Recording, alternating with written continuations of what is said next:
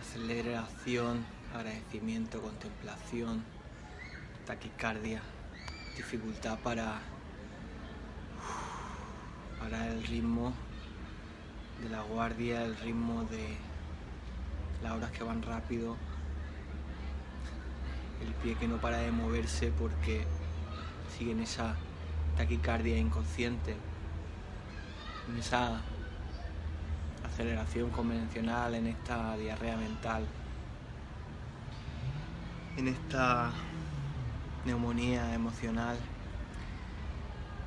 tan frecuente en estos tiempos y de la que me veo envuelto y atravesado. Sentí el cuerpo callado pero gritando a la vez, pidiendo un poquito de caso.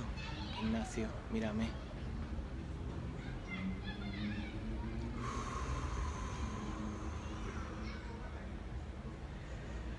Siento el latido, siento la presión.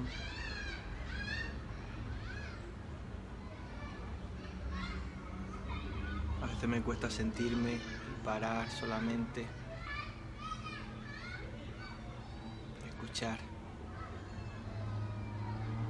a verte y a través de ti me veo a mí reflejado en esa proyección. Me resulta mucho más fácil aquello que me cuesta ver en mí, a menos que me pare, me dé cuenta de aquello que me frustra o aquello que me da rabia o aquello que me gustaría tener y que no tengo y que tú sí tienes y que tú sí haces.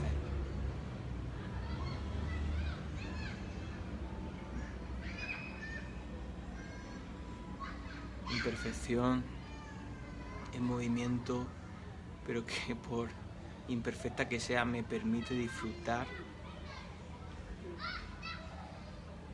de este caminar este flow, de esta olas, de este mar, de estos sonidos. Trato de buscar la imagen idealizada que jamás voy a encontrar, porque la mente siempre va a querer un poco más. La mente que al entrar en contacto con el sistema se hackea y suele tender a tener unas pretensiones que no son mías. Son de algo que es externo a mí y que no me interesa. Esto podría resultar esquizofrénico, pero no, no estoy, no estoy hablando en esos términos. Hablo de un contacto que como ser humano y como ser social casi inevitable.